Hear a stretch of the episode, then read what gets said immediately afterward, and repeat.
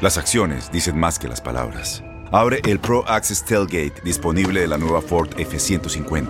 Sí, una puerta oscilatoria de fácil acceso para convertir su cama en tu nuevo taller. Conecta tus herramientas al Pro Power Onboard disponible. Ya sea que necesites soldar o cortar madera, con la F-150 puedes. Fuerza así de inteligente solo puede ser F-150. Construida con orgullo Ford. Pro Access Tailgate disponible en la primavera de 2024. Bienvenidos al podcast de Buenos Días América, la revista radial más completa para los hispanos. Política, salud, economía, tendencia y deporte son algunos de nuestros temas. Bienvenidos.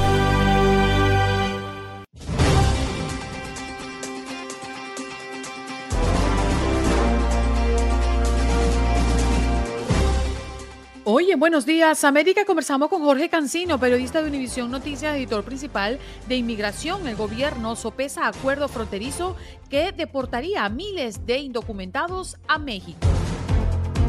Además, conversamos con Rod Soto, investigador de ciberseguridad, estafas románticas en Internet, a propósito de que iniciamos la Semana del Amor y la Amistad. Juan Pablo O'Farrill, asesor de respuesta a desastres para la Oficina de Coordinación de Asuntos Humanitarios de las Naciones Unidas, Oficina Regional para América Latina y el Caribe, nos acompañó hablando de los trabajos que está realizando la ONU en Turquía y en Siria tras los terremotos, el balance de la tragedia, qué han encontrado y cómo han visto la situación. Además, tuvimos el privilegio de hoy, Día Mundial de la Radio, conversar con Jaime Jarrín, quien fue por 64 años narrador oficial de los Dodgers de Los Ángeles. La experiencia, qué significó la radio para él y qué ha significado la radio para la comunidad que lo escuchó por tantos años. ¿Qué pasó? Las noticias relevantes las historias destacadas, el resumen de lo más importante. Estos son los titulares. Del rescate a la recuperación se desvanecen las esperanzas de encontrar a más supervivientes del terremoto en Turquía y Siria. Los familiares se enfrentan a una terrible realidad. Es poco probable que vuelvan a encontrarse con sus seres queridos desaparecidos al tiempo que ven cómo los trabajadores empiezan a pasar del rescate a la recuperación de cuerpos. Y es que ya la cifra oficial este viernes de personas fallecidas tras estos terremotos en Turquía y Siria pues ya van por arriba de los 21 mil. Y en más información, eh, Azúcar, Celia Cruz, la reina de la salsa, será la primera artista latina en aparecer en una moneda en los Estados Unidos. El ícono de la música latina, quien falleció en 2003, será homenajeada en 2024. Su efigie aparecerá en una moneda de 25 centavos.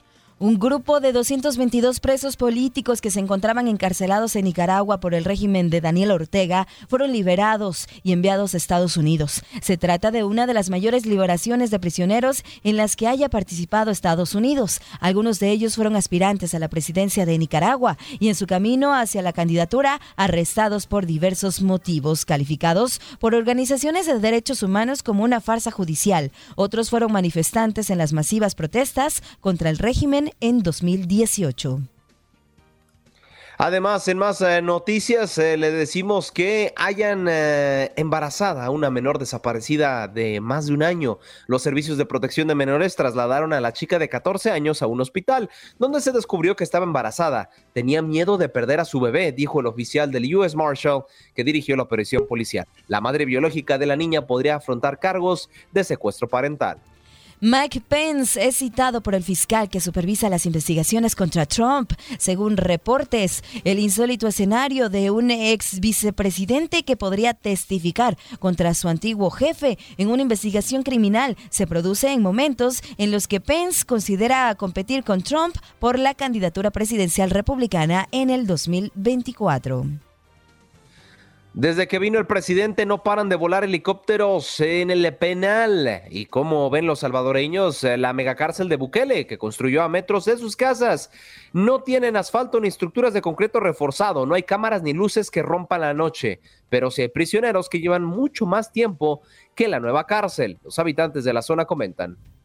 Migrantes están viajando a Canadá para después cruzar hacia Estados Unidos. Autoridades advierten sobre lo peligroso que es, según cifras de aduanas y la patrulla fronteriza, en un sector en específico de la frontera entre Canadá y Estados Unidos, los cruces migratorios aumentaron en un 745% entre octubre y diciembre de 2022. Esto en comparación con el mismo periodo, pero de 2021. Y en más información, los presentadores de noticias ficticios, la desinformación de verdad. Un presentador de noticias con pelo oscuro perfectamente peinado y con barba incipiente destacaba en un video considerado vergonzoso por la falta de acción de Estados Unidos contra la violencia armada. Y es que todas este tipo de noticias fueron fabricados por una inteligencia artificial. En noticias que nos llegan desde Nueva York, un migrante habría intentado suicidarse en refugio ubicado en terminal de cruceros de Brooklyn. De acuerdo con la policía de Nueva York, un inmigrante habría intentado suicidarse al, al cortarse su antebrazo en un baño de la terminal de cruceros de Brooklyn, que ha sido dispuesta por el alcalde Eric Adams como refugio para solicitantes de asilo político. Y en información eh, deportiva, arrancó la jornada número 6 de la Liga MX con dos resultados. El Querétaro ya llega seis meses sin ganar, perdiendo 3 por 0 frente a León, y los rojinegros del Atlas pierden 2, 2 por 0, perdón, frente a Rayados.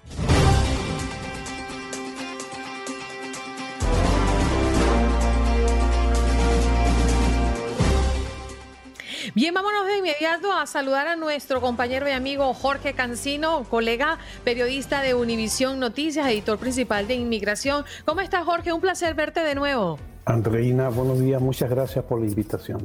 La inmigración y los temas están a la orden del día, eh, Así es. Jorge, y vamos a comenzar hablando del gobierno que está evaluando un acuerdo fronterizo que deportaría a miles de indocumentados a México. ¿De qué se trata ¿Y esto crees que sea una realidad?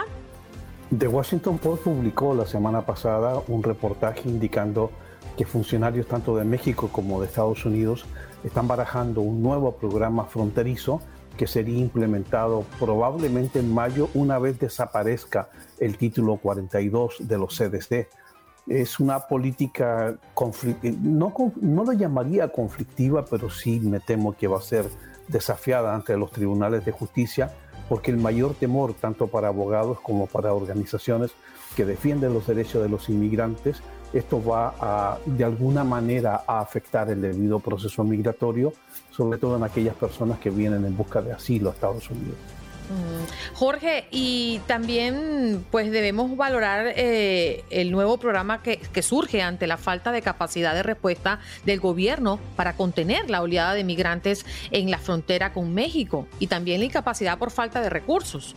Esa es una preocupación grande. De hecho, el presidente Biden lo dio, lo mostró ante el Congreso en su informe sobre el Estado de la Unión. Públicamente ya la Casa Blanca reconoce que no tiene fondos no tiene los recursos suficientes para el manejo de esta crisis y le ha dicho al Congreso que sin su ayuda, sin su asignación de recursos, sin su respaldo, esta crisis no va a ser resuelta. En segundo lugar, el tamaño de la crisis es tan grande que tampoco se sabe de qué manera y, en cuánto tiempo va a ser resuelta. Lo cierto es que la Casa Blanca está preocupada no solo por el ataque constante del Partido Republicano a la crisis que se vive en la frontera, sino que también están preocupados ya por la elección del 2024. Jorge, me gustaría cambiarte de tema y creo que es un, tema sensible en nuestra comunidad y tiene que ver con los Dreamers, ¿no? Porque existen en este momento dos senadores, uno demócrata y otro republicano, que han presentado un proyecto de ley que incluye la residencia legal permanente para los Dreamers. ¿Cómo va esto? A ver, este es un proyecto que ya lleva 20 años, poco más de 20 años. Eh, lleva mucho tiempo presentándose. Cada vez que llega un nuevo Congreso se presenta el proyecto. Lamentablemente en las últimas dos décadas no ha habido un acuerdo partidista, bipartidista, con suficientes votos para que sea aprobado en ambas cámaras. Esto es una batalla vieja, una batalla que tiene cansada a mucha gente Ojalá esta vez, ¿no? no solo en el Senado, sino también en la Cámara de Representantes, eh, se pongan de acuerdo, existan los votos necesarios, 218 en la Cámara Baja, 60 en el Senado, para que sea aprobado los Dreamers al fin reciban un estatus migratorio permanente, en este caso la residencia legal, la Green Card, y pues por ley, después de cinco años de tener este documento, calificarían para poderse convertir en ciudadanos de Estados Unidos. Jorge, ¿y, ¿y cuál es el alegato o el motivo de la resistencia de que esto no sea una realidad para los Dreamers, entendiendo que han pasado tantos años y que efectivamente la mayoría de ellos ni siquiera conocen su país y de origen y, tampoco hablan su idioma. Es decir, yo creo que es una, e, es una parte de la migración en este país muy sensible y que creo que todo el mundo entiende, o la mayoría al menos. Andreina, es una gran pregunta que en 20 años no tiene una respuesta clara. Eh, lo único que se puede decir por ahora, o yo pudiera decir en este momento, es que la inmigración es un tema de campaña, un tema de campaña muy fuerte.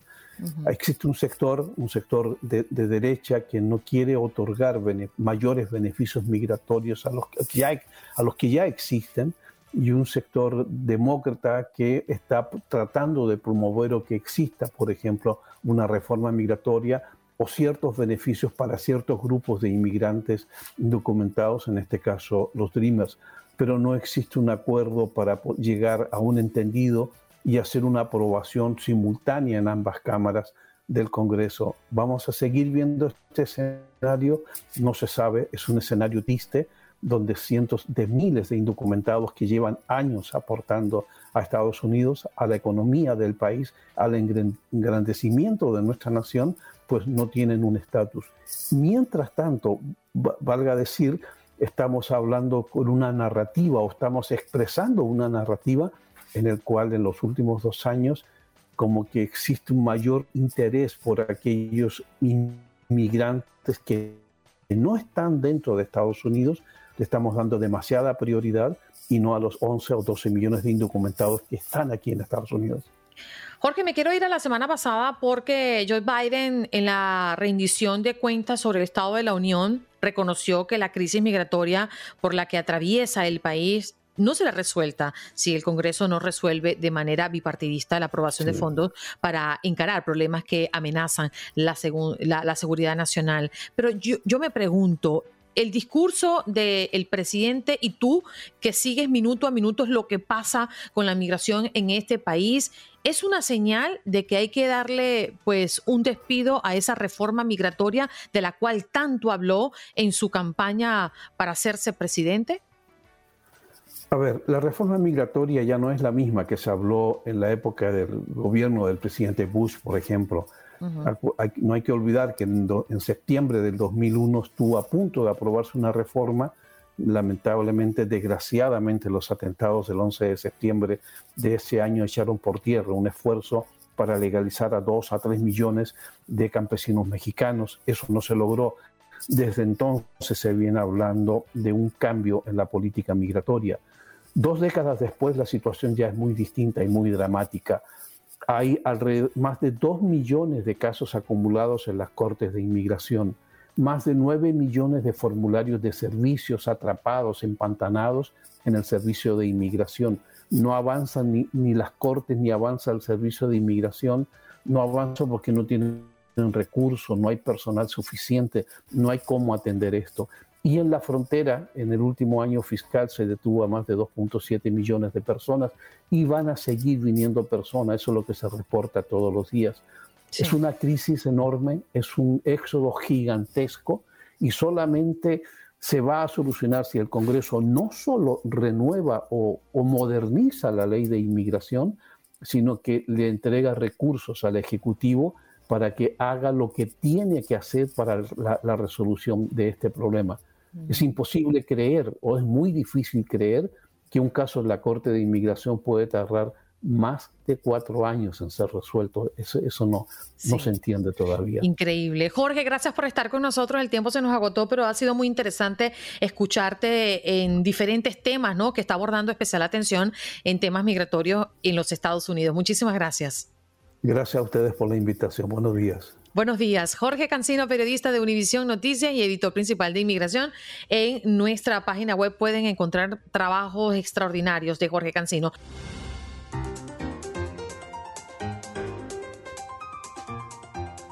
Vámonos de inmediato con nuestro próximo invitado. Ahí está Rod Soto, investigador de ciberseguridad. Rod, muy buenos días. ¿Qué tal estás? ¿Cómo amaneces? Gracias por tenerme. Buenos días. Oye, Rod, ¿tú tienes información sobre esto que estamos hablando nosotros, sobre el globo chino y todo eso? Usted que es de máxima seguridad.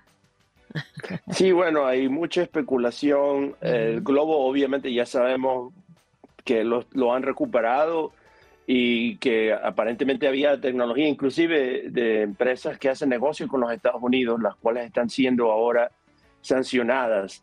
Este, el FBI está haciendo, me imagino, un, trabajo de ingeniería reversa y ver qué es lo que hay realmente detrás de la tecnología de este globo. Acerca de los otros tres objetos, la información realmente no es clara, porque se dice, por ejemplo, cosas como que son del tamaño de un carro pequeño y algunas, algunas informaciones dicen que no se les veía propulsión, algunas otras cosas dicen que eh, no está claro que, cuál era el propósito o inclusive el mecanismo como esto se sostiene. Entonces, esto ha dado a especulación de todo tipo de cosas, pero eh, supongo que el silencio que está haciendo en este momento el Pentágono no, no hace las cosas más fáciles y obviamente hay un poquito de ansiedad. Ah, ayer, ¿verdad? En, Michigan hubo otro, otro objeto que fue derribado. Entonces, yo he escuchado que eh, NORAD ha cambiado eh, la sensitividad de sus ah, radares y por eso es que ahora están observando eh, mucho más este tipo de objetos. Pero la pregunta es, ¿cuánto tiempo tenían ya estos objetos ahí y por qué es ahora que los empiezan a derribar? Entonces eso es algo que vamos a tener que esperar la respuesta pronto y no me extrañaría si hay más episodios en donde estos objetos que hasta ahora no han sido identificados ni de origen, ni de tecnología, ni de propósito, ah, pero se sabe que es un riesgo, obviamente, si algo, está flotando, ¿verdad? A 20 mil, 30 mil pies y hay un avión y, y, hay una colisión, pudiera haber peligro. Claro, y bueno, por ahí también se especula que están llegando ya... Eh, seres de otros planetas y que podríamos estar siendo invadidos. Es otra tesis que está por allí, pero bueno, como lo dice Rod, hay muy poquita información eh, cuando ya se han derribado varios, pues esto, que, estudian ellos las partes que ya cayeron a la Tierra y que tienen acceso directo. A mí me parece muy curioso, pero sí creo que hay muy, muy, muy, muy poca información ya pasado tantos días de esto. Pero bueno, vamos a hablar de lo que nos, hoy nos ocupa y son esas estafas en tiempos de romanticismo, Rod, porque se nos viene el Día del Amor y la Amistad y sabemos que muchas personas acuden a redes sociales y plataformas digitales para encontrar el amor o para mm, quizás disfrutar de estos momentos que se les ha hecho esquivo, por lo menos conseguirlo en el tú a tú. Estas redes sociales que están representando estafas románticas en Internet. Sí, bueno, obviamente tenemos que ponernos un poquito en el contexto. El contexto es que venimos de una pandemia y en la pandemia obviamente la gente se eh, dirigió mucho más a estar en Internet, había más conexión a través de estos sitios online, se hicieron sumamente populares. El problema es que obviamente una vez que las cosas se hacen populares también el crimen va ahí. Entonces, eh, lamentándolo mucho, hay mucho fraude eh, de personas que, sobre todo en lugares donde, como tú lo acabas de decir, personas buscan eh, relaciones, buscan contacto. Entonces, obviamente, el criminal siempre hace un perfil de la víctima. Las víctimas usualmente son personas que o son vulnerables o publican muchas cosas privadas de ellos que las hacen ver como que no, no tienen esa malicia, como que no van a sospechar de ellos.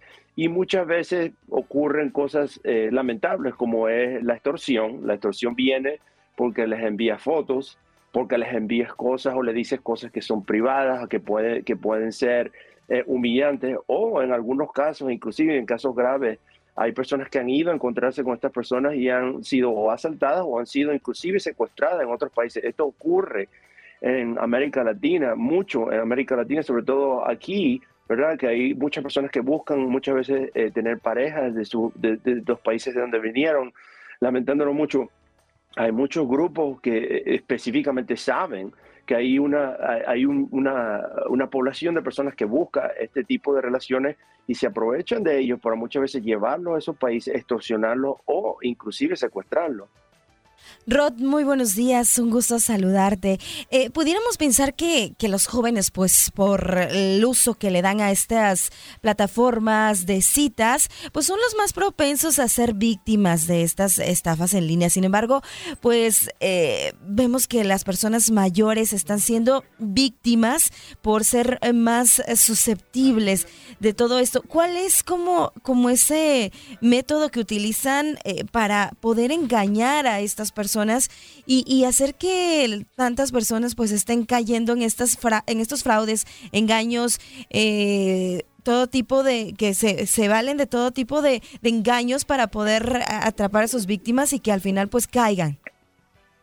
Sí, bueno, lamentándolo mucho, muchas veces estas personas eh, son, eh, tienen ya inclusive libretos en donde específicamente buscan ¿verdad? acercarse a personas que por específicas necesidades. Yo he visto casos, por ejemplo, que le dicen, oh, mira, yo vivo en una ciudad cercana donde tú estás. O le dicen, oh, yo tengo familia en una ciudad donde tú estás. Ah, o en el caso de los jóvenes, oh, mira, yo estudio en una escuela que está cerca de ti o conozco a tal persona y resulta que, lamentándolo mucho, y esto lo quiero advertir, ellos se basan en estas informaciones viendo lo que tú pones en tu media social. Entonces ellos ven que tú pones una foto donde tú vives, donde tú vas a comer, donde tú vas de vacaciones, quiénes son tus amigos y de ahí muchas veces viene, ¿verdad? El libreto que ellos usan para, para, para engañarte, para seducirte y terminan o pidiéndote dinero o inclusive he visto casos que le han enviado, por ejemplo, teléfonos, que le han enviado tarjetas o en el peor de los casos, inclusive yendo a encontrar con alguien que nunca lo, que o no lo ves, que es el mejor de los casos porque no te pasa nada, o te asaltan o te inclusive secuestran. Claro, Rod, tú que eres eh, experto en ciberseguridad, ¿te parece que en un país como Estados Unidos ha faltado la autoridad y el empeño para controlar más las redes sociales y todas estas plataformas digitales que ofrecen pues servicios de alguna manera. Te lo digo porque la inteligencia artificial ha avanzado tanto y hay tantos recursos tecnológicos para... Mm, medir, para entender quién está del otro lado, que a mí me parece hoy por hoy insólito que cosas como esta ocurran, ¿no? Sobre todo cuando estamos en un país que se hace llamar el país de las libertades, pero pareciera que esto tiene poca atención. Sí, bueno, la atención obviamente ha venido por las autoridades por el número de casos de fraude, lamentándolo mucho, en algunos casos eh, hemos visto adolescentes que han cometido suicidios porque han sido extorsionados. Entonces, este tipo de, crimen, obviamente las personas tienen que tener un poquito más cuidado eh, en qué es lo que publican, con quién hablan, ¿verdad? Y inclusive en la manera en cómo se relacionan con estas personas. Porque una de las cosas que es el criminal, por cierto, para que usted empiece a ver banderas rojas cuando está hablando con alguien, este, te, pide, te pide o modos de pago que son ah, eh, sumamente difíciles de trazar, como, como un Venmo, como un Celo, o peor todavía una criptomoneda, o te mueve a una mensajería que, está, que tiene cifrado, como WhatsApp o como Signal. Entonces, ese tipo de comunicaciones son prácticamente no trazables y, y te pueden indicar que esta persona ah, decirte que ella está buscando privacidad, pero que estás tratando de cubrirse donde está. Y recuerde que muchas veces algunos números de WhatsApp pueden ser registrados de negocios falsos.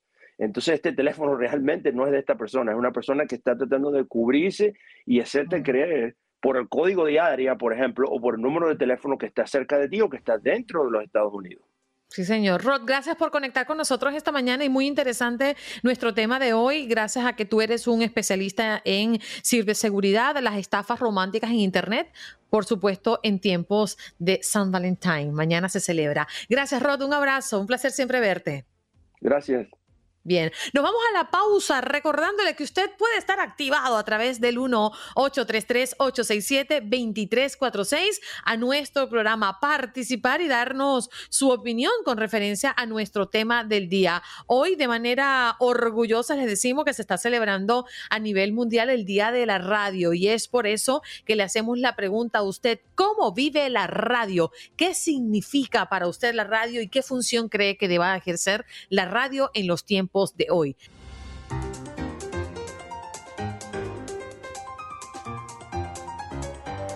Y de inmediato enlazamos con Juan Pablo O'Farrill, asesor de respuesta a desastre para la Oficina de Coordinación de Asuntos Humanitarios de las Naciones Unidas, Oficina Regional para América Latina y el Caribe. Juan Pablo, gracias por conectar con nuestra audiencia esta mañana. Muchas gracias, Andreina. Muchas gracias, Janet. Felicidades por el Día de la Radio y a todos los comunicadores y comunicadoras. Muchísimas gracias. Bueno, Juan Pablo fue buzo de rescate y es psicólogo especializado en recuperación postraumática tras desastres, eh, contando con un doctorado en gestión integral de riesgos y una maestría en relaciones internacionales y tienes un currículo extenso que si lo terminamos, pues no alcanzamos a la entrevista, Juan, pero valoramos mucho tu conocimiento y que hoy podamos hablar de un momento crítico, de un momento muy doloroso, no solamente para Turquía y para Siria, sino para el mundo que ve imágenes verdaderamente dantescas. ¿Cuál es el balance que tenemos en este momento de la mm. tragedia que ha ocupado atención mundial? Gracias, Andreina. Sí, ha sido, es una tragedia que ha movilizado al planeta entero, es una tragedia que pues reúne la solidaridad de todas las personas, de los países. Y bueno, como personal de asistencia humanitaria, acabas de mencionar, yo trabajo para Naciones Unidas, para la Oficina de Coordinación de Asuntos Humanitarios, que es la oficina encargada de ofrecer esta coordinación en emergencias y desastres y crisis eh, en el mundo.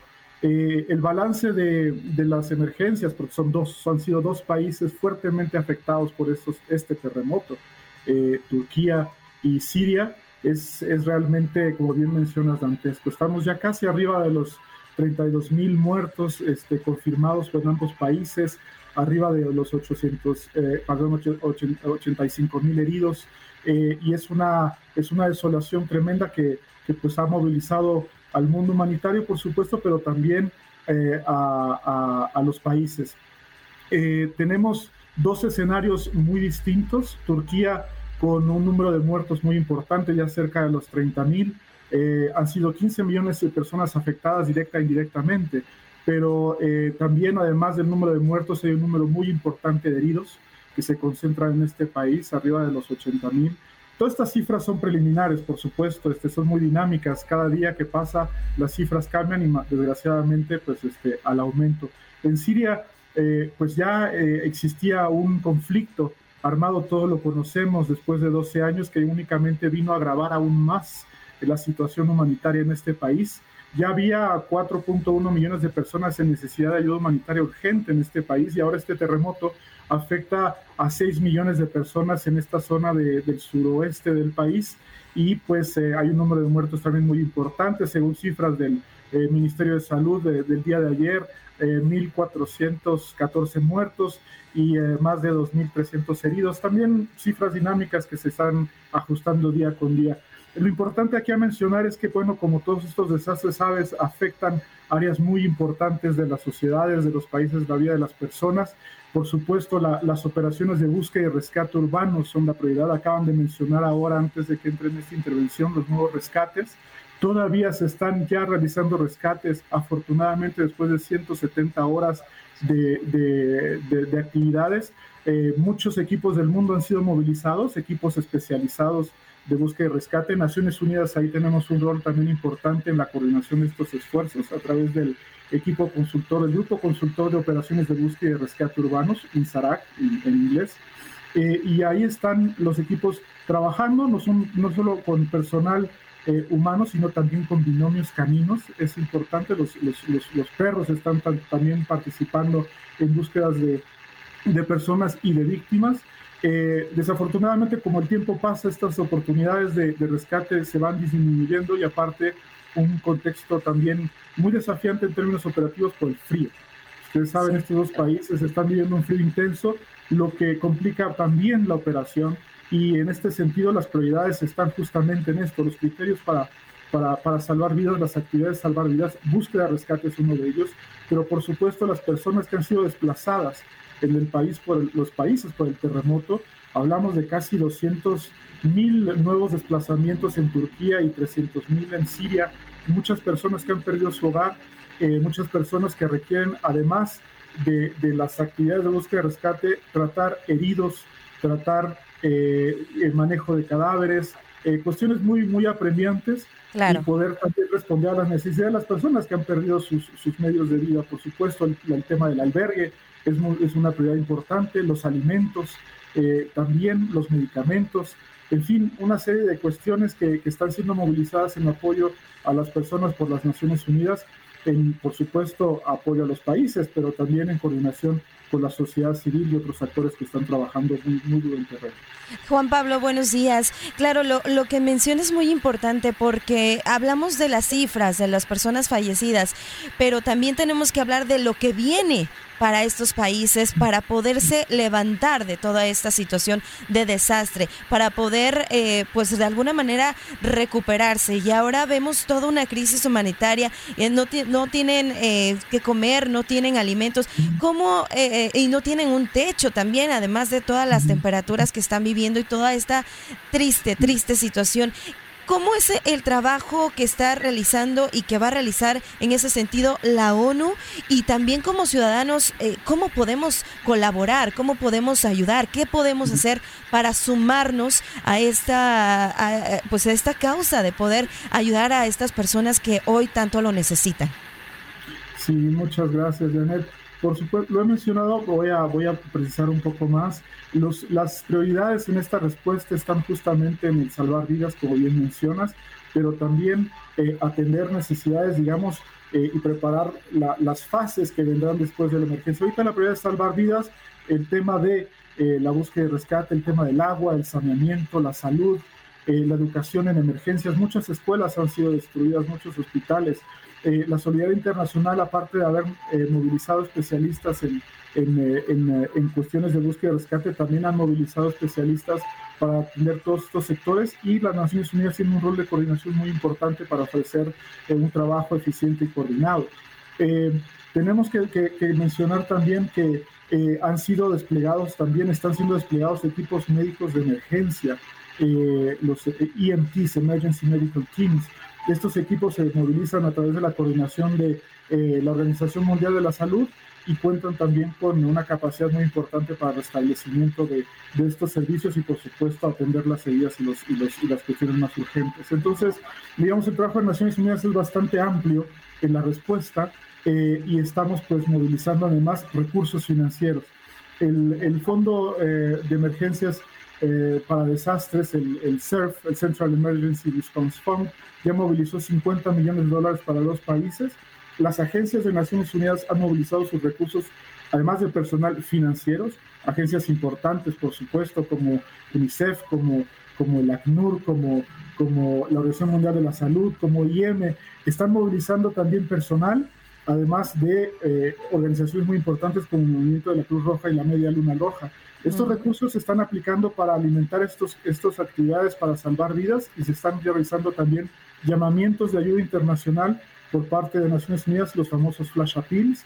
El, ahora que estamos hablando, el jefe de OCHA, el señor Martin Griffith, está en Alepo, eh, en Siria, visitando la zona y ver cómo promover estas acciones para que también la acción humanitaria no sea politizada y que todas las personas en estos dos países puedan accesar a, los recursos necesarios para la ayuda. Claro, sería lo propio, Juan Pablo, y discúlpame que te interrumpa, porque es que me quedaba un poquito más de un minuto, pero me gustaría entender cómo es que manejan los operativos, porque ya justamente el día de hoy se está hablando de un operativo eh, para rescatar cadáveres y no sobrevivientes. ¿En qué momento cambia esta logística y cuáles son los criterios que usan para hacer este cambio drástico? Porque obviamente la esperanza de todos es eh, que sus familiares y sus allegados los consigan con vida. Sí, este es un tema muy sensible en todo contexto de terremoto. el análisis no es sencillo eh, pero esto se hace en coordinación primero con los gobiernos, porque ellos son los responsables eh, primeros de la vida y la salvaguarda de las personas dentro de sus fronteras. Naciones Unidas está en complemento a sus acciones. Y bueno, esta, esta decisión es, es la protesta, por supuesto, de los países. Eh, los equipos internacionales están regidos bajo, bajo los marcos legales de, de, los países en donde se apoya. Y además, bueno, ese es un contexto también en donde el análisis, muchos factores influyen, ¿no? El tiempo, por supuesto, las condiciones meteorológicas, todo en relación a las posibilidades de salvar vidas, porque evidentemente hay que eh, eh, continuar con las eh, diferentes fases de respuesta y particularmente también atender a las personas que continúan vivas. Esa es, esa, es también una prioridad muy importante y eh, el rescate de personas y de los cuerpos también, porque las, las, familias también necesitan eso. Es, es algo que tenía que ser también en consideración y este, esta, esta situación aún no llegamos en el caso de esta respuesta. Creo que todavía estamos este, en, en, una fase eh, bastante activa de, de, rescate. Esperemos que mayores vidas, más vidas sean salvadas. Y para mencionar el último el tema de que, que, que Janet, cómo contribuir eso es muy importante porque se han movilizado agencias y sus fondos en diferentes páginas eh, de las agencias que ya mencioné, de organizaciones internacionales, pero hay una que ha sido especialmente abierta para contribuciones este, eh, personales, se llama Crisis Relief, está en la página internet crisisrelief.ung, perdón, crisisrelief.un.org, repito, crisisrelief.un.org, y allí podemos hacer contribuciones a la respuesta en general en ambos países. Pablo, muchísimas gracias por estar con nosotros. Juan Pablo, eh, ha sido eh, hemos sido afortunados de tenerte esta mañana, pero sabemos que en medio de una tragedia eh, increíble, de hecho ya la ONU ha sacado un comunicado diciendo que estima que la cifra de muertos en Turquía y Siria se duplicara y superara los 50 mil. Es el terremoto más desastroso en 100 años, lamentablemente. Te debo despedir por un tema de tiempo, pero gracias, Juan Pablo, por estar aquí. Muchas gracias a ustedes. Feliz día. Allí está, feliz día. Juan Pablo Ofaril, asesor de respuesta a desastre para la Oficina de Coordinación de Asuntos Humanitarios de las Naciones Unidas, Oficina Regional para América Latina y el Caribe, nos acompañó en la mañana de hoy.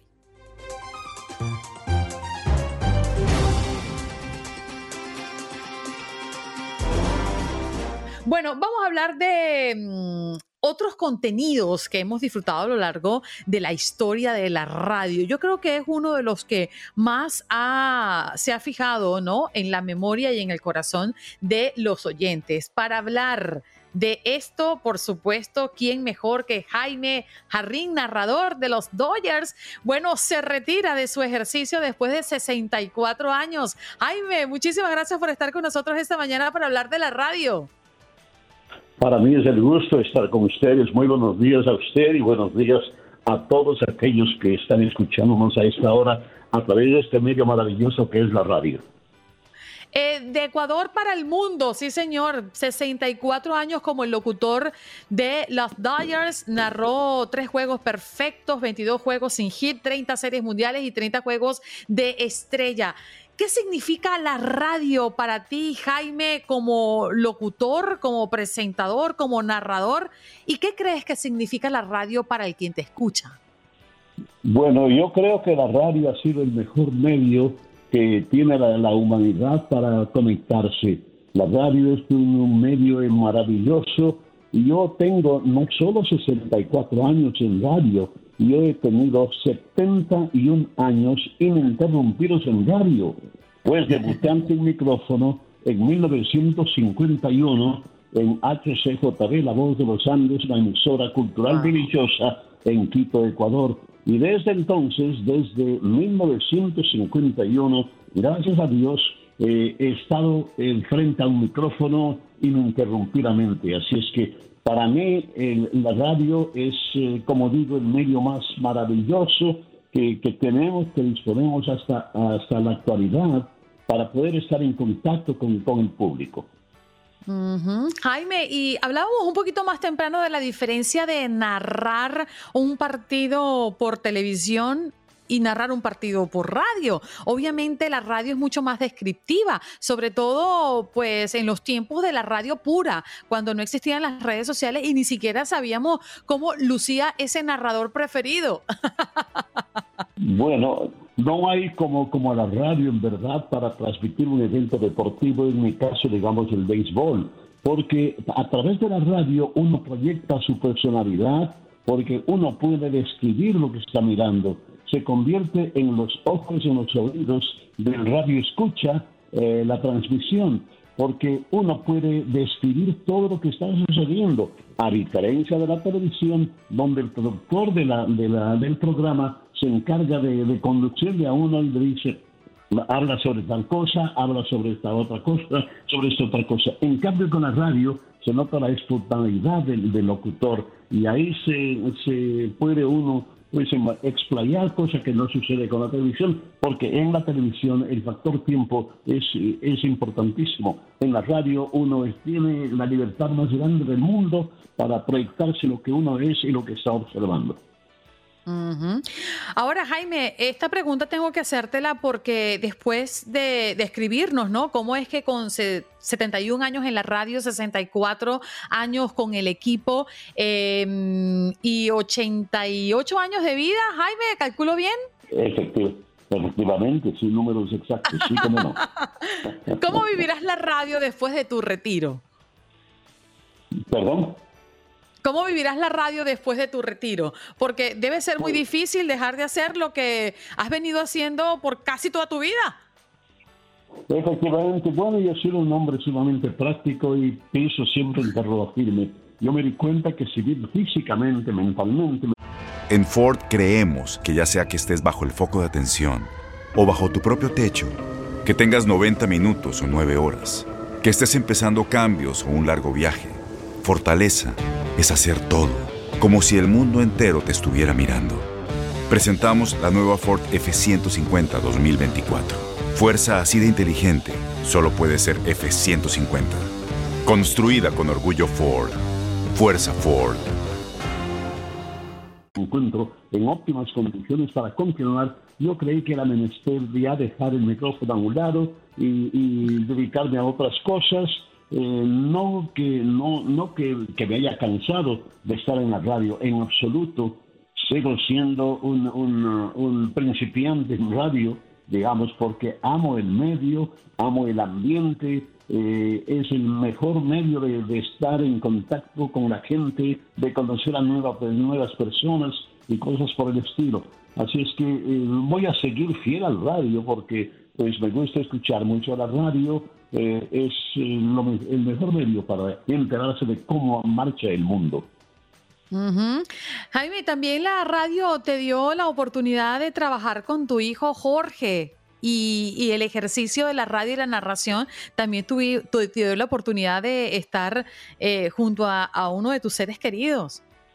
Efectivamente, fue una bendición muy grande que los Dayos asignaran a Jorge Jorge estaba trabajando en, televisión, en, en DirecTV para los Dodgers, hizo unos cuantos juegos, pero luego estuvo en, el, en las oficinas de los Dodgers. Él prácticamente vendía mi transmisión. Y luego después eh, hubo una vacante en radio y los Dodgers creyeron conveniente de juntarnos a los dos y formar así una mancuerna muy, muy especial y particular en radio padre e hijo transmitiendo simultáneamente, así es que eh, pues fue para mí algo maravilloso. Él se retiró inclusive un año antes que yo. Eh, me había dicho, tan pronto como yo califique para mis pensiones, yo me retiro, no quiero tener la longevidad que tú has tenido, papá, me dijo. Le dije, perfecto, como sé, y él se retiró un año antes que yo, yo me retiré este año que acaba de concluir. Sí, señor, una decisión muy propia. Jaime, estoy muy feliz de volverte a escuchar. Me siento verdaderamente privilegiada el poder tener eh, acceso a un hombre que por sí cuenta la historia del béisbol en los Estados Unidos, que es ecuatoriano, que forma parte del, del Salón de la Fama del Béisbol y que nos ha dejado tanta emoción en la radio hoy celebrando el Día Mundial de la Radio. Jaime, te abrazo desde la distancia. Muchísimas gracias. Aprovecho esta oportunidad para enviar un saludo muy especial, un abrazo muy cariñoso a todos aquellos que nos están escuchando, porque ese es el factor más importante en la vida de un, de un profesional. Si no tenemos auditorios, si no tenemos gente que nos está escuchando, en nuestro medio se informen los números y las estadísticas y los ratings, como dicen en inglés. Así es que para todo el público, mi, mi saludo, mi pleitesía esta mañana deseándoles que por favor observen este día muy particular de la radio en el mundo entero. Seguro, gracias y siempre te recordaremos con mucho cariño. Jaime Jarrín fue narrador de los Dodgers, se retiró eh, en la temporada pasada, ecuatoriano, 64 años como locutor de los Dodgers y narró tres juegos perfectos, 22 juegos sin hit, 30 series mundiales y 30 juegos de estrella. ¡Wow! Allí tuvimos a este eh, invitado súper especial para honrar el ejercicio de hacer radio, ¿no? Mm, por sobre todas las cosas y de generación a generación. Estás escuchando el podcast de Buenos Días América, la revista radial más completa para los hispanos. Escúchanos en las diferentes plataformas: Euforia, Spotify, TuneIn y iHeartRadio. Tu DN Radio. Vivimos tu pasión. Pasión y orgullo. Todo por ser campeones. En Buenos Días América. Contacto Deportivo. Los Chiefs de Kansas City ganan su tercer Super Bowl en su historia. Es la quinta final que juegan los jefes desde su creación el 14 de agosto de 1949. Patrick Mahomes dio un gran partido y logra romper la maldición de los MVP de la temporada regular en el Super Bowl. Kansas iguala su mejor registro de triunfos en una temporada, 16 a 3, conseguido en el 2020. Mahomes consigue su segundo título de Super Bowl y de la mano del legendario entrenador Andy Reid se proclaman campeones de la edición 57 del Super Bowl en Arizona. Ahora, el trabajo para los Chiefs será refrendar el título el siguiente 11 de febrero del 2024 en el Allegiant Stadium de Paradise, Nevada.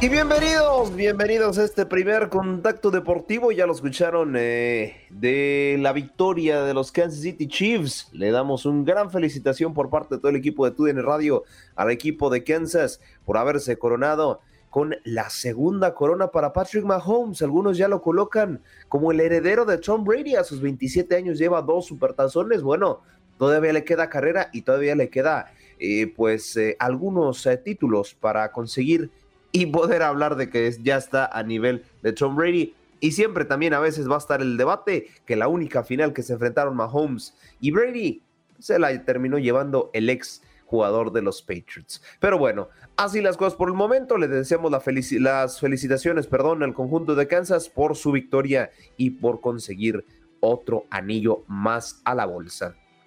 Y cambiamos de deporte, dejamos el ovoide por un rato y vamos ahora en Cestarda 3 porque hay noticias en la NBA y es que Rick Rubio, pues bueno, ya empieza a hacerse notar dentro de su equipo y es que tuvo una excelente participación frente a los Bulls y de hecho incluso también fue eh, catalogado como el mejor de Cleveland sobre Chicago. ¿eh?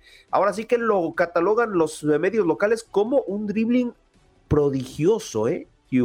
Así nada más lo catalogan. Y es que vamos a citar las palabras que dijo el eh, técnico J.B. Bickerstaff después de prácticamente designarlo como el mejor del encuentro.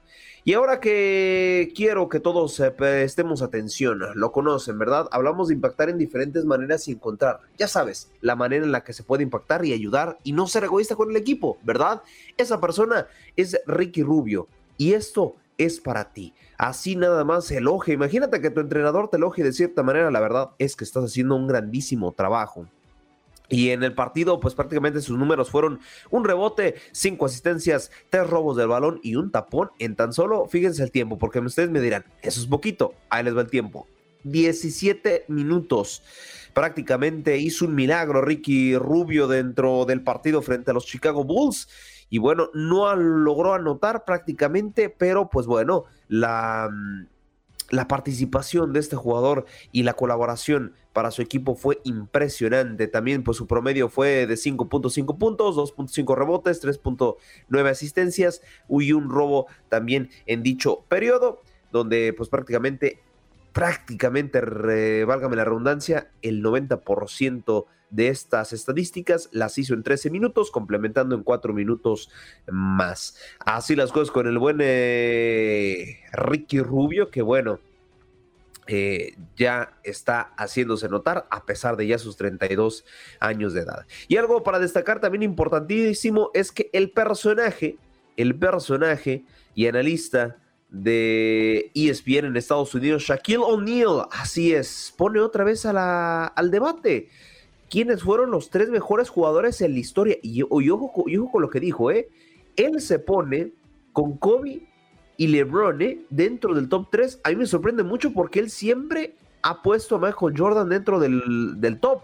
y fíjate, lo curioso es que no lo puso y eso generó de, pues controversia porque incluso también eh, ha defendido en varias ocasiones a Michael Jordan. Él ha dicho textualmente que Jordan ha sido mucho mejor jugador eh, que LeBron James y mira qué cosas, ¿no? Probablemente porque pues comportió camiseta, ¿no? Con estos dos, con, eh, tanto con Kobe, tanto como LeBron, LeBron, lo que viene siendo los Lakers. Eso es lo que causa controversia de Shaquille O'Neal. Y ya para cerrar este contacto deportivo, pues también en la NCAA le dieron un homenaje a la Super Bowl en solo cuatro segundos, lanzando eh, la pelota de básquet eh, a manera de ovoide. Algo curioso y también, pues evidentemente, fue visitado por Tom Brady. Eh, un partido de la NCAA. Qué mejor, qué mejor manera de hacerlo y qué mejor manera de hacer el kickoff que de la al estilo fútbol americano. Eh, viene otra vez la jugada ofensiva de Filadelfia. Sí, es importante mencionarles, amigos, que al lado de la cabina de transmisión de Entravisión tenemos al Instant Replay, a los oficiales de la NFL. Así que viene la jugada ahora por parte de las Águilas de Filadelfia. Jalen Hurts haciendo la personal, quarterback sneak, touchdown. Ahora sí, fly, Eagles fly. Ahora no hay problema, Tony Balón. Si la primera no contó, la segunda sí, dice Jalen Hurts. Ah, nos faltó poquito, no importa, vamos. La busco yo personalmente y el mismo Jalen Hurts haciéndolo personal. Ah. Touchdown.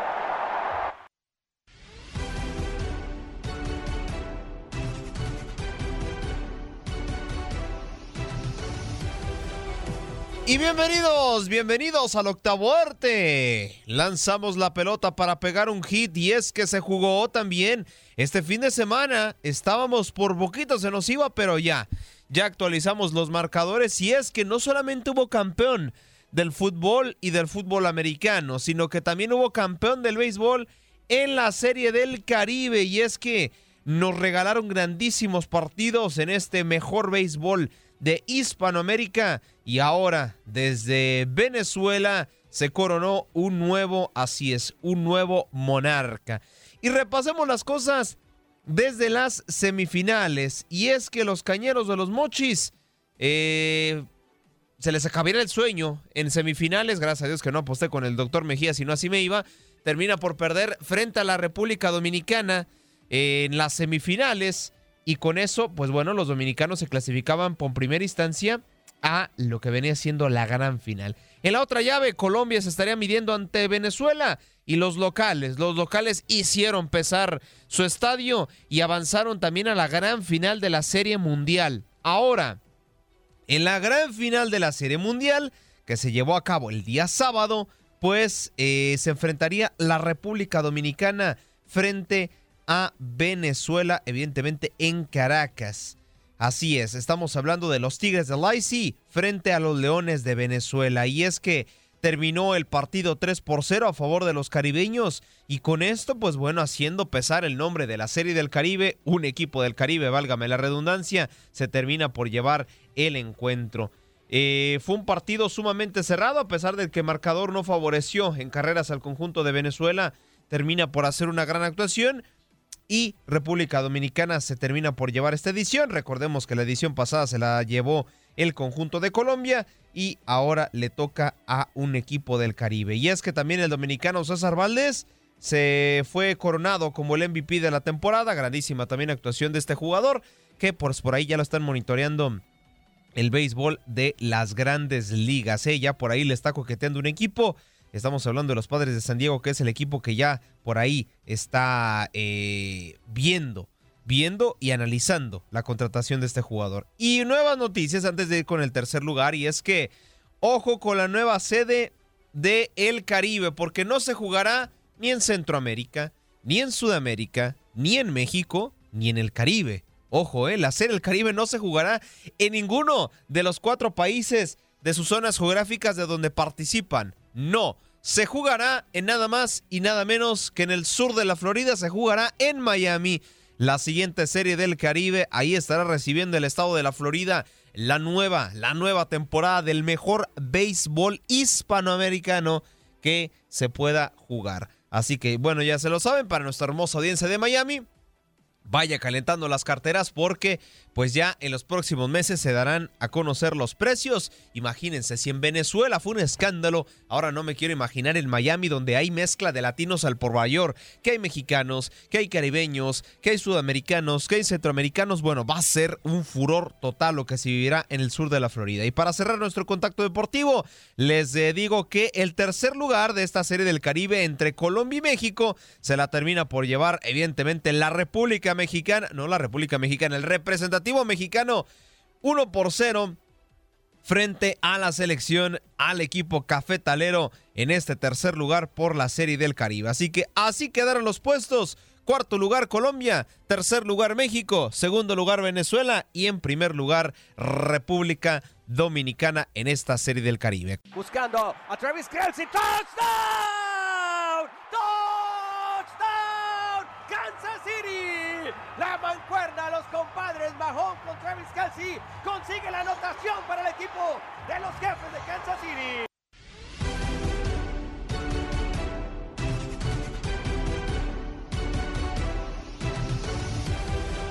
Y bienvenidos, bienvenidos a este contacto deportivo ahí, reviviendo lo que fue a través de la señal de Entravisión y nada más y nada menos que las afiliadas de TUDN Radio, lo que vivieron ustedes como el Super Bowl 57, la primera anotación de Kansas City. Le hemos repasado a lo largo de estos contactos deportivos. Pero bueno, vámonos rápido porque la agenda está está muy pero muy buena. Y es que vámonos en orden cronológico. El día viernes se presentó Diego Coca como nuevo estratega de la selección mexicana. Justo unas horas después de Buenos Días América se hace oficial la llegada a Diego Coca a el conjunto tricolor. Yo les dije, hasta que no es oficial, les voy a decir que ya es oficial. Lo han oficializado desde el viernes. Y vamos a escuchar rapidísimo las palabras, las primeras impresiones de Diego Coca bajo el mando tricolor. Realmente lo que quiero manifestar son varias cosas. Primero, cómo me siento. Realmente me siento feliz, me siento orgulloso, me siento un privilegiado de poder ser el técnico de la Selección Nacional de México. Para mí no es cualquier cosa, para mí es algo muy importante, no solo por ser el seleccionador, sino por, por ser el, el seleccionador de este país que a mí me ha dado muchísimo.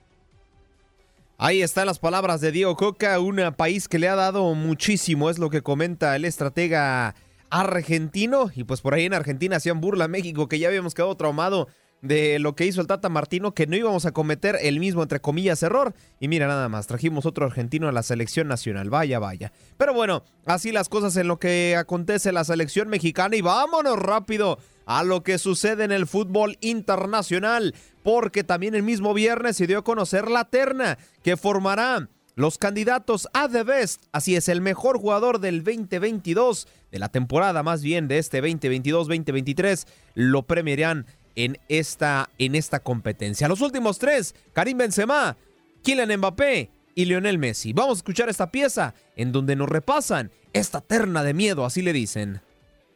Los premios The Best de la FIFA reconocen a lo mejor del fútbol mundial en el último año y este viernes se reveló la última terna finalista al mejor jugador en donde compiten el campeón del mundo Lionel Messi así como los franceses Kylian Mbappé y Karim Benzema. Messi, campeón del Mundial Qatar 2022 con la selección de Argentina, es por cuarta ocasión consecutiva finalista mejor jugador en los premios The Best, pero lo ganó por última vez en 2019. Es además el segundo año consecutivo en el que no aparece en la terna el portugués Cristiano Ronaldo. Kylian Mbappé, finalista en la pasada Copa del Mundo de la FIFA con Francia, también compite por el premio a mejor jugador luego de su hat-trick en la final y llegar a ocho goles para ganar la bota de oro del torneo, además de acumular cifras históricas como en el PSG, su club en Francia. Karim Benzema es el otro finalista a mejor jugador de The Best de la FIFA, pues ha revolucionado el ataque del Real Madrid y aunque no logró jugar el Mundial Qatar 2022 con Francia debido a una lesión. Los ganadores al premio a mejor jugador en los The Best de la FIFA se van a dar a conocer el próximo día 27 de febrero. Se van a dar entre los finalistas 5 puntos para quien vote por el posible ganador, 3 para el segundo y 1 para el tercero. Votan entrenadores, capitanes de las selecciones nacionales, periodistas y aficionados. Ahí está la última terna que, bueno, para no generar polémica, pero ya sabemos a veces cómo se maneja la FIFA y yo creo que pues por ahí Lionel Messi estará recibiendo su octavo balón de oro. Para mí no se lo merece, pero bueno, ahí está. Eh, en gusto se rompen géneros, ¿no? ¿Por qué no se lo merece? Se los voy a dar con argumentos. Me parece que la temporada es pobre de Lionel Messi con el Paris Saint Germain, ni siquiera es de los top líderes de, mm, de, de goleo. Sí fue, hizo buen mundial y creo que el mundial va a pesar sobre todas las cosas. El mundial fue el jugador con más penales anotados. Creo que lo de Kylian Mbappé tiene más mérito, no cualquier jugador mete un hat-trick en la final. Además, Kylian Mbappé también viene a hacer una gran temporada, estando en el top de goles y asistencias en la liga. Pero bueno, ya no nos vamos a meter tanto análisis porque la información es rápida, porque tenemos muchísima en este contacto deportivo. Tomamos un avión de Europa hacia la República Mexicana y es que actualizando algunos eh, técnicos ya tiene el de la selección mexicana, pero uno de los que se sonaba para ser técnico nacional, ahora es técnico de los Cholos de Tijuana. Vamos a escuchar esta pieza de nuestros amigos de TUDN Digital, de la llegada de Miguel Herrera en su segunda etapa al conjunto de Tijuana. Miguel Herrera tendrá una segunda etapa con el conjunto de los Cholos de Tijuana tras la salida de Ricardo Baliño que dejó al conjunto de la frontera en el último lugar de clausura 2023.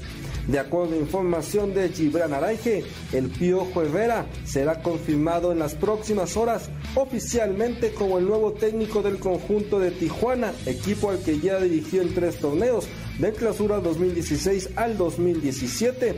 Avanzó en dos liguillas y fue en el clausura 2017 donde más lejos llegó luego de caer en semifinales frente a Tigres por global de 4 a 0.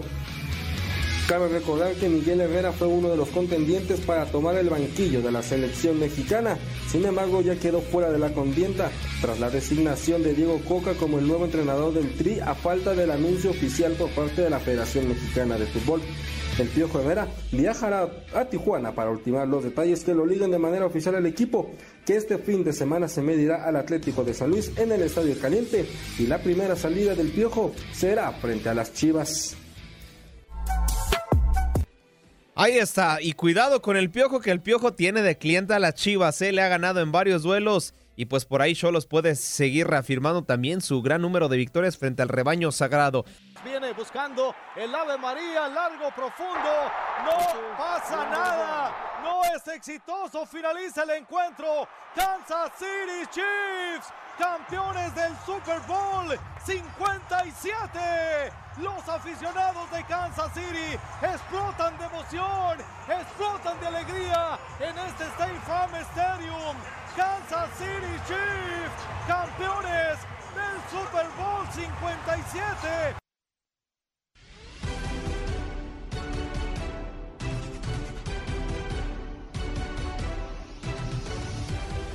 Y señoras, señores, yo les digo, bienvenidos al octavo arte. Lanzamos el ovoide y anotamos un touchdown. Así vivieron, así vivieron el Super Bowl 57, la finalización cuando Kansas City se coronaba como el monarca de la NFL a través de Entravisión, dándole los créditos a nuestros compañeros y evidentemente a las afiliadas de TUDN Radio por haber llevado esta tremenda transmisión. Muchas felicidades y así es como se vivió la gran, eh, el gran Super Bowl de la NFL, donde bueno, las Águilas de Filadelfia parecía que se iban a llevar eh, primero el Vince Lombardi en el primer cuarto, pues eran superiores. De hecho, por ahí se decía que si querían ganarle a Kansas City tenían que seguirle la fórmula que alguna vez hizo Tampa Bay, anular a Patrick Mahomes y me parece que los primeros dos cuartos así lo hicieron. De hecho, incluso salió lesionado Patrick Mahomes y ya a partir del tercer y cuarto cuarto el conjunto de Kansas City, el equipo defensivo, jugó a dejar jugar a Patrick Mahomes. ¿Qué quiere decir esto? Que prácticamente lo estaban protegiendo para que no terminaran por eh, terminar de lesionarlo, por así decirlo, o por anularlo en el juego, y eso fue factible para que Kansas terminara por llevarse la victoria. También ¿Qué fue factible? Bueno, que Kansas terminó por llevarse prácticamente los últimos dos minutos, aprovecharon que ya, uno, ya no había tiempo muerto, que ya no había tiempo fuera y aprovecharon para comerse algunos minutos. Así que vamos a repasar por esta pieza de, nuestros amigos de TUDN Digital eh, cómo es que Kansas City se coronó.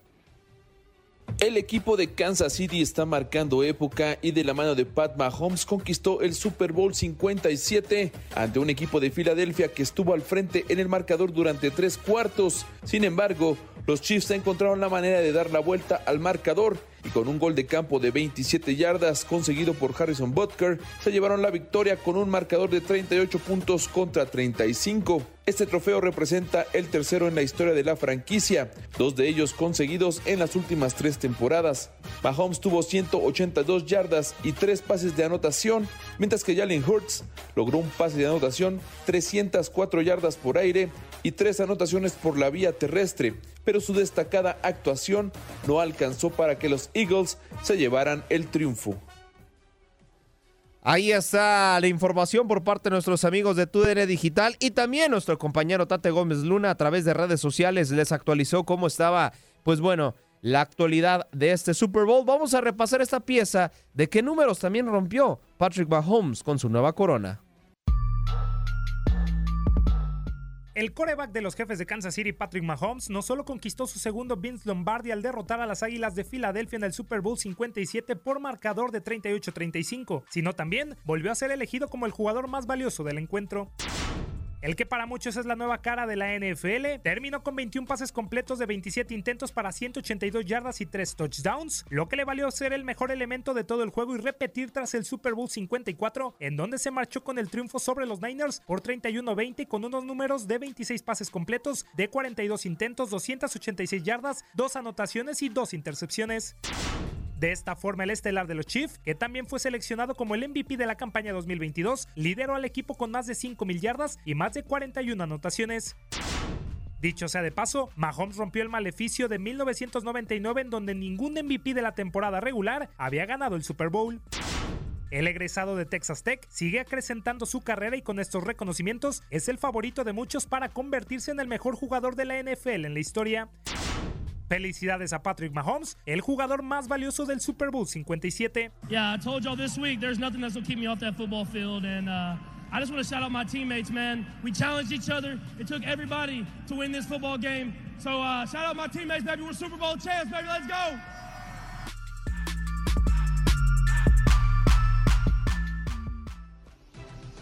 Desde que tenía un año de edad, que un MVP no ganaba el Super Bowl. Pero bueno, así las cosas. Felicidades a Kansas City Chiefs por su título del Super Bowl. También felicidades a Philadelphia Eagles por tremenda temporada. Con esto estamos cerrando nuestro cuarto y último contacto deportivo. Gracias por acompañarnos en nuestro podcast. Buenos días América. Y recuerda que también puedes seguirnos en nuestras redes sociales. Buenos días AM en Facebook y en Instagram. Arroba Buenos días América. AM. Nos escuchamos en la próxima. Boost Mobile tiene una gran oferta para que aproveches tu reembolso de impuestos al máximo y te mantengas conectado. Al cambiarte a Boost, recibe un 50% de descuento en tu primer mes de datos ilimitados. O, con un plan ilimitado de 40 dólares, llévate un Samsung Galaxy A15 5G por 39.99. Obtén los mejores teléfonos en las redes 5G más grandes del país. Con Boost Mobile, cambiarse es fácil. Solo visita boostmobile.com. Boost Mobile, sin miedo al éxito. Para clientes nuevos y solamente en línea, requiere AroPay. 50% de descuento en el primer mes requiere un plan de 25 dólares al mes. Aplican otras restricciones. Visita boostmobile.com para detalles.